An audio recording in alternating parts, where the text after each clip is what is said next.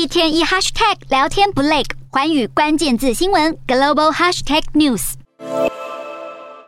欧盟誓言，二零三零年要将温室气体排放量减少百分之五十五，因此是规划了扩大欧盟排放交易体系 ETS。而欧盟预计将交通运输和营建产生的碳排放也要纳入这个计划当中。不过，这一项碳交易体系改革提案却在议会投票当中遭到否决。ETS 是透过事先核配成员国可用的温室气体排放总量。各成员国再分配给当地的企业，而企业可以在限额内选择出售或是购买额度，只要确保在经营的过程当中，整体的温室气体排放量有控制在限制的额度之内。但是在对俄罗斯能源的制裁之下，欧盟中偏向保守的右翼议员更担心的是能源成本飙涨以及通膨升温的问题。最终是以三百四十票反对、两百六十五票赞成、三十四票弃权，否决掉了 ETS 的改革提案，也对欧盟推行绿色新政的目标带来意外挫败。